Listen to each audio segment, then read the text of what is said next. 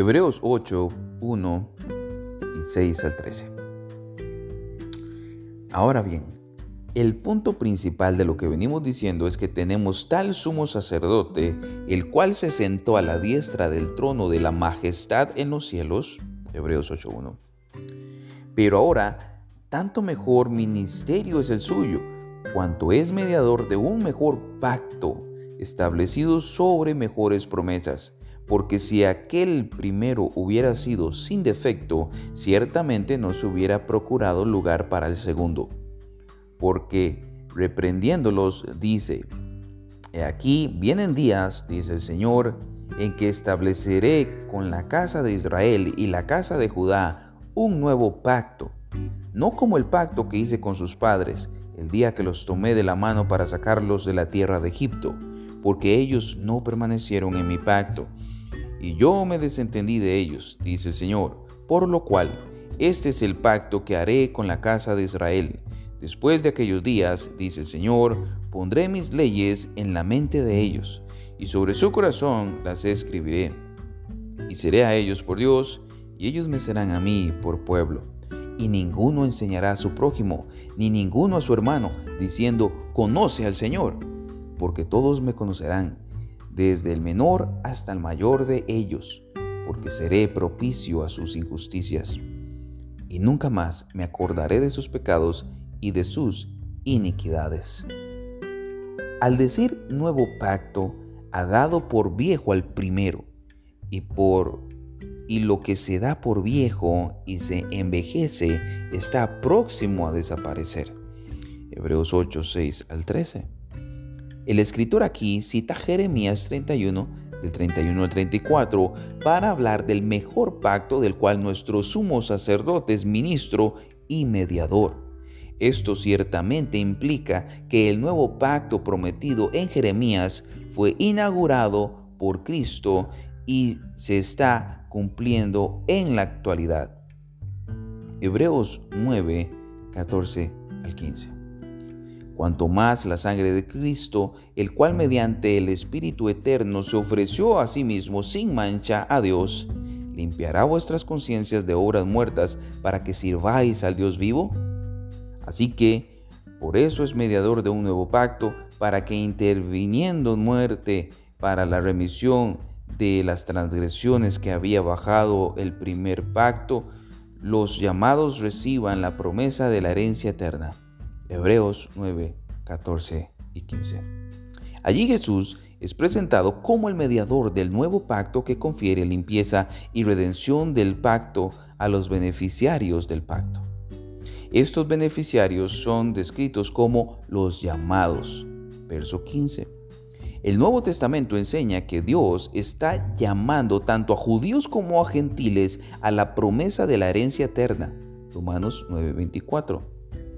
Si ha sido llamado, entonces Jesús es el mediador del nuevo pacto para usted y participa del nuevo pacto y sus bendiciones. Hebreos 10, 10 al 19 dice, En esa voluntad somos santificados mediante la ofrenda del cuerpo de Jesucristo hecha una vez para siempre. Y ciertamente todo sacerdote está día tras día ministrando y ofreciendo muchas veces los mismos sacrificios que nunca pueden quitar los pecados.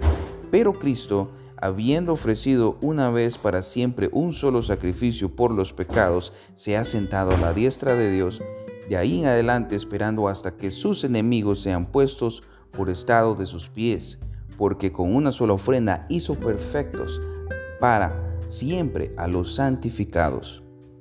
Y nos atestigua lo mismo el Espíritu Santo, porque después de haber dicho, este es el pacto que haré con ellos. Después de aquellos días, dice el Señor, pondré mis leyes en sus corazones y en sus mentes las escribiré. Añade, y nunca más me acordaré de sus pecados y transgresiones, pues donde hay remisión de estos, no hay más ofrenda por el pecado. Así que, hermanos, teniendo libertad para entrar en el lugar santísimo por la sangre de Jesucristo. Hebreo 10, del 10 al 19. La promesa del nuevo pacto, que Dios no recordará nunca más nuestros pecados e iniquidades, Jeremías 31, 34, se muestra allí como cumplida por medio del sacrificio de Cristo. Debido a esta promesa, nosotros como cristianos podemos acercarnos, teniendo libertad para entrar en el lugar santísimo. Así cada cristiano judío o gentil que entra al lugar santísimo por medio de la oración privada o de la adoración pública, por medio de la sangre de Cristo, lo hace porque ha sido hecho un participante del nuevo pacto y sus bendiciones.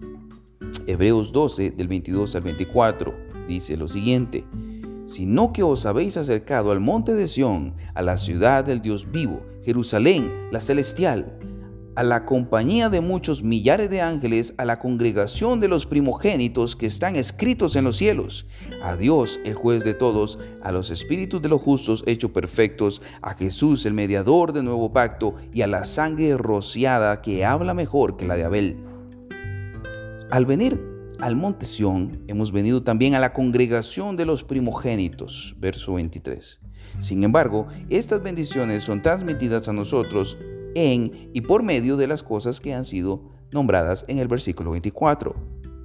Las cosas mencionadas en el versículo 24 ocupan un lugar culminante en el pasaje porque es por medio de estas que todas las otras bendiciones han sido transmitidas. En otras palabras, es a través de Jesús, el mediador del nuevo pacto, y por la sangre rociada que hemos podido venir al monte Sión y a la congregación de los primogénitos. Así que tener un lugar en la iglesia solo es posible a través de una relación con el mediador del nuevo pacto. Conclusión. Cada uso neotestamentario de Jeremías 31, 31 al 34 relata su cumplimiento actual en la iglesia. Dicho de otro modo, no hay justificación en ninguna parte del Nuevo Testamento para ver el cumplimiento de este pasaje como algo futuro y milenial, ni en su totalidad ni en parte. Por otro lado, hay razones más que suficientes para verlo como la constitución de la iglesia en el siglo presente. Solo recuerde lo que hemos visto.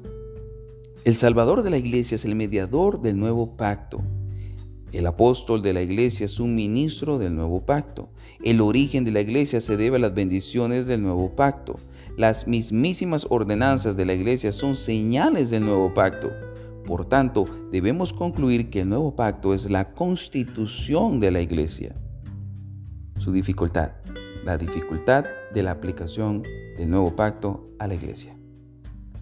Un problema podría surgir en la mente del lector a pesar de la claridad del testimonio del Nuevo Testamento sobre este tema. A pesar de toda esta evidencia, podría haber en algunos una duda persistente.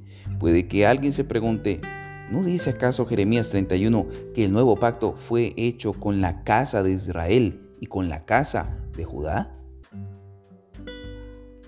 ¿Cómo puede ser entonces que el nuevo pacto es cumplido en la iglesia gentil? La respuesta sencilla a esta pregunta es que la iglesia es Israel. O, para declararlo de una manera más precisa, si el nuevo pacto se está cumpliendo actualmente, entonces tiene que haber sido hecho con y constituir un nuevo Israel. Lejos de la ruptura que hace el dispensacionalismo clásico de la iglesia e Israel, la Biblia enseña que la iglesia es la constitución de Israel y de una nueva forma en esta era. Hay mucha evidencia para esta aseveración, pero examinaremos solamente los tres pasajes más importantes del Nuevo Testamento que prueban que la iglesia es el nuevo Israel. Esto se opone a toda forma de dispensacionalismo, como veremos más adelante. Gálatas 3:29. Pablo dice, y si vosotros sois de Cristo, ciertamente linaje de Abraham sois y herederos según la promesa. Pablo culmina su argumento en el capítulo 3 de Gálatas con la afirmación de que la simiente verdadera de Abraham, el verdadero Hijo de Dios, fue Jesús, el Cristo. Gálatas 3:16. Pero eso no fue todo lo que dijo. Aquellos que están en Cristo, unidos a Él por medio de la fe, son también simiente de Abraham y, por tanto, judíos espirituales y verdaderos israelitas. A algunos, todo esto podría parecer una espiritualización. Por lo tanto, se debe señalar que la iglesia es la simiente de Abraham y el Israel de Dios. solamente porque, como dice Gálatas 3:29, claramente está en unión con aquel que verdaderamente era la simiente física de Abraham. Romanos 11, del 26 al 24, lee así. Si las primicias son santas, también lo es la masa restante, y si la raíz es santa, también lo son las ramas. Pues si algunas de las ramas fueron desgajadas, y tú, siendo olivo silvestre, has sido injertado en lugar de ellas, y has sido hecho participante de la raíz y de la rica savia del olivo, no te jactes contra las ramas, y si te jactas, sabe que no sustentas tú a la raíz, sino la raíz a ti pues las ramas, dirás, fueron desgajadas para que yo fuese injertado. Bien, por su incredulidad fueron desgajadas, pero tú por la fe estás en pie. No te ensoberbezcas, sino teme, porque si Dios no perdonó a las ramas naturales, a ti tampoco te perdonará. Mira, pues, la bondad y la severidad de Dios. La severidad ciertamente para con los que cayeron, pero la bondad para contigo si permaneces en esa bondad, pues de otra manera tú también serás cortado y aún ellos, si no permanecieren en incredulidad, serán injertados, pues poderoso es Dios para volverlos a injertar. Porque si tú fuiste cortado del que por naturaleza es olivo silvestre, y contra naturaleza fuiste injertado en el buen olivo, cuánto más estos que son las ramas naturales serán injertados en su propio olivo? Aquí Pablo compara al pueblo de Dios como un olivo. La raíz del olivo es la promesa del pacto hecha con los patriarcas judíos. Las ramas naturales son los judíos. Ahora bien, ¿qué pasó cuando Cristo vino? ¿Desarraiga Dios el viejo olivo? ¿Plantó Él una higuera nueva al lado del viejo olivo? ¿Planta Dios quizá un segundo árbol de olivo? La respuesta a todas esas preguntas es un no rotundo. Este pasaje enseña con claridad que el mismo olivo viejo es el que continúa, pero que las ramas de judíos incrédulos fueron desgajadas y que nuevas ramas, los gentiles creyentes, fueron injertados en el olivo. ¿Cuál es el punto? El dispensacionalismo clásico enseña que la iglesia e Israel son distintos y que están separados pero son dos pueblos de Dios diferentes. El punto de vista de la Biblia está en total desacuerdo con esa postura. La escritura enseña que la iglesia no es un nuevo árbol de olivo, sino que es el viejo árbol de olivo, pero con nuevas ramas, creyentes. Enseña que la iglesia es Israel, el nuevo Israel. Pablo parece ser completamente insensible a las distinciones dispensacionalistas en este pasaje. Veamos Efesios 2, 11 al 13. Dice así, Por tanto, acordaos de que en otro tiempo vosotros, los gentiles, en cuanto a la carne, erais llamados incircuncisión por la llamada circuncisión hecha con mano en la carne. En aquel tiempo estabais sin Cristo, alejados de la ciudadanía de Israel y ajenos a los pactos de la promesa, sin esperanza y sin Dios en el mundo pero ahora en Cristo Jesús, vosotros que en otro tiempo estabais lejos, habéis sido hechos cercanos por la sangre de Cristo. Hay una pregunta crucial que plantea el versículo 13. ¿A qué han sido hechos cercanos los gentiles? La respuesta es tan obvia como la pregunta. Dios, dos consideraciones hacen que la respuesta esté más allá de toda duda. En primer lugar, ellos han sido claramente hechos cercanos a aquellas cosas de las que el versículo 12 dice que antes estaban excluidos.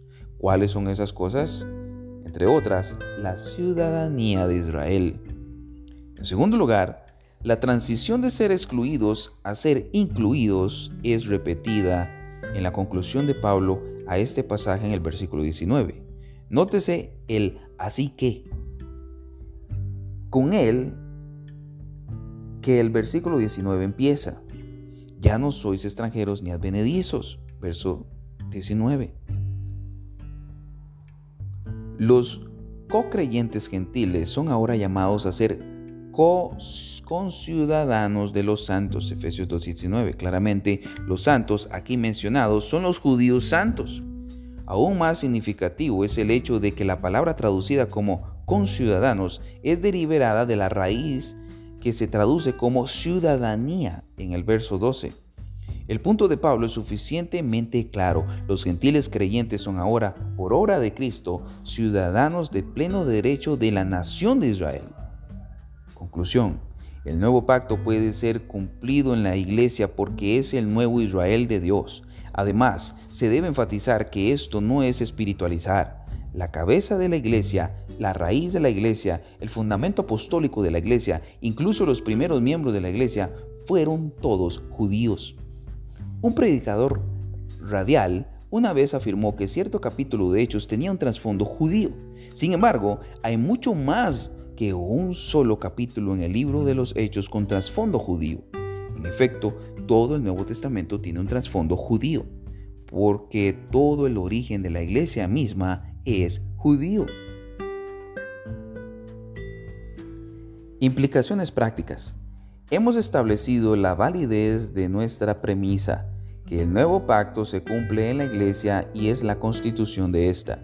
En este proceso, el sistema de interpretación bíblica del dispensacionalismo clásico ha sido pesado en la balanza de las escrituras y fue hallado falto. Como recordará, citamos a un vocero representativo de este sistema que dijo, quien no mantenga la distinción entre Israel y la iglesia, inevitablemente no podrá sostener las distinciones dispensacionalistas. Si la iglesia está cumpliendo las promesas de Israel contenidas en el nuevo pacto o en cualquier parte de las escrituras, entonces el premileniarismo está condenado. Pero la Biblia misma se rehúsa a mantener una distinción entre Israel y la iglesia, como lo hacen todas las formas de dispensacionalismo. Ya hemos visto la posición del dispensacionalismo clásico sobre este tema. Escucha ahora lo que Robert L. Saucy presenta como el punto de vista del dispensacionalismo progresivo. Él dice, la enseñanza bíblica sobre los roles de Israel y la iglesia en la historia revela que aunque tienen mucho en común, permanecen siendo distintivamente diferentes. El Israel el Israel creyente y los miembros de la iglesia son uno solo en cuanto a su participación en la salvación escatológica del nuevo pacto. Debido a la relación con Dios que esto conlleva, Israel y la iglesia son igual y conjuntamente el pueblo de Dios. En los dos testamentos, la identidad de Israel es siempre el pueblo histórico descendiente de Abraham, a través de Jacob, que se convirtió en una nación. Israel fue llamado a testificar la salvación de Dios a las demás naciones como una nación entre las naciones. La iglesia, en cambio, es identificada en el Nuevo Testamento como un pueblo llamado entre otras, entre todas las naciones. A distinción de Israel, en ser y testimonio como nación, la iglesia está llamada a proclamar la salvación del reino como individuos y como comunidad que viven en medio de las naciones, pero aún no en la plenitud de una nación. Sin embargo, Jesús les dijo a los fariseos, Por tanto os digo, que el reino de los Dios será quitado de vosotros y será dado a gente que produzca frutos de él. Mateo 21, 43. Pedro llamó a los cristianos, a los que se estaba dirigiendo, nación santa. Primera de Pedro 2.9. Por lo tanto, desde la perspectiva bíblica, la iglesia es la nación de Israel escatológica reconstituida de acuerdo con los términos del nuevo pacto. Así que la Biblia misma demanda que rehacemos toda forma de dispensacionalismo y la rechacemos en este punto. No, nos damos cuenta de que esto es una afirmación contundente, sin ánimos de ofender a nadie. No estamos negando que muchos cristianos sinceros y piadosos han sostenido y siguen sosteniendo este sistema. No estamos diciendo que esos cristianos no han enseñado muchas verdades bíblicas importantes. Simplemente estamos afirmando que el sistema dispensacional, en su peculiar punto de vista con respecto a la iglesia de Israel y la profecía, está equivocado. Puede haber algunos que nunca hayan escuchado el dispensacionalismo o aquellos para quienes esto no es realmente un asunto importante. ¿Tiene todo esto algo de qué decirle? Usted podría estar profundamente influenciado por un error sin darse cuenta o incluso sin conocer su nombre. En este momento es apropiado hacer una advertencia en contra de un error que nuestro análisis ha expuesto y que de ninguna manera está restringido solamente a los dispensacionalistas. Tenga cuidado de minimizar la importancia de la iglesia de Jesucristo. Muchas cosas en el dispensacionalismo conspiran para minimizar o despreciar la importancia de la iglesia en el plan de Dios. El simple hecho de que la iglesia se convierte en uno de los dos pueblos distintivos de Dios, según el dispensacionalismo antiguo, desprecia su importancia. El hecho de que los eventos proféticos realmente emocionantes tengan que ver con el Israel ahonda al problema. Las grandes profecías del Antiguo Testamento no son para la iglesia sino para Israel, según el dispensacionalismo. En la era de la iglesia, señalan ellos, vivimos en un gran paréntesis en la historia en que el reloj profético se ha detenido. La dispensación de la iglesia está condenada, al igual que todas las demás, a terminar en un absoluto fracaso. La iglesia visible es corrupta y apóstata, va camino a empeorar y, y seguro que fracasa. La conclusión de un maestro del dispensacionalismo clásico estaría seguramente en lo correcto si su enseñanza fuera verdad cuando dijo, no des brillo a un barco que se está hundiendo. No sorprende que muchos cristianos profesantes consideren la iglesia y la membresía de la iglesia local como una opción o algo secundario de sus vidas cristianas. Después de todo, ¿no es suficiente ser miembro de la iglesia espiritual e invisible? Debemos poner la enseñanza de la Biblia por encima y en, un, y en contra de todas esas actitudes. La iglesia es el nuevo Israel, es el cumplimiento de la profecía del Antiguo Testamento. Dios no tiene ninguna otra época, ningún otro plan y ninguna otra organización mediante la cual su reino haya de ser poblado con las naciones de la tierra. La iglesia, dice Pablo, es el pueblo, quienes han alcanzado los fines de los siglos. 1 Corintios 10:11. La iglesia es la fructificación del propósito eterno del Padre que hizo en Cristo Jesús nuestro Señor. Efesios 3:11. Por tanto, Pablo exclama, a Él sea la gloria en la iglesia, en Cristo Jesús, por todas las edades, por los siglos de los siglos. Amén. Efesios 3:21. Por tanto, sea usted solemnemente amonestado a no minimizar la importancia de la iglesia. Y aquí algunas maneras en que la iglesia es minimizada. Número uno, al pensar de la iglesia como si fuera una institución meramente humana, la iglesia es divinamente originada y a la vez divinamente regulada por el nuevo pacto. Cristo no estableció ninguna otra institución para llevar a cabo su obra en el mundo. Fuera de la iglesia local, no hay ninguna otra manifestación visible de esta institución en el mundo que tenga garantías bíblicas. 2. Al descuidar pecaminosamente la membresía de la iglesia, Jesús fundó la iglesia como su nuevo Israel. Él espera que su pueblo busque ser un ciudadano formal en esta. Podría ser que la actitud despreocupada de algunos acerca de la membresía en la iglesia esté enraizada en una minimización de la iglesia de Cristo.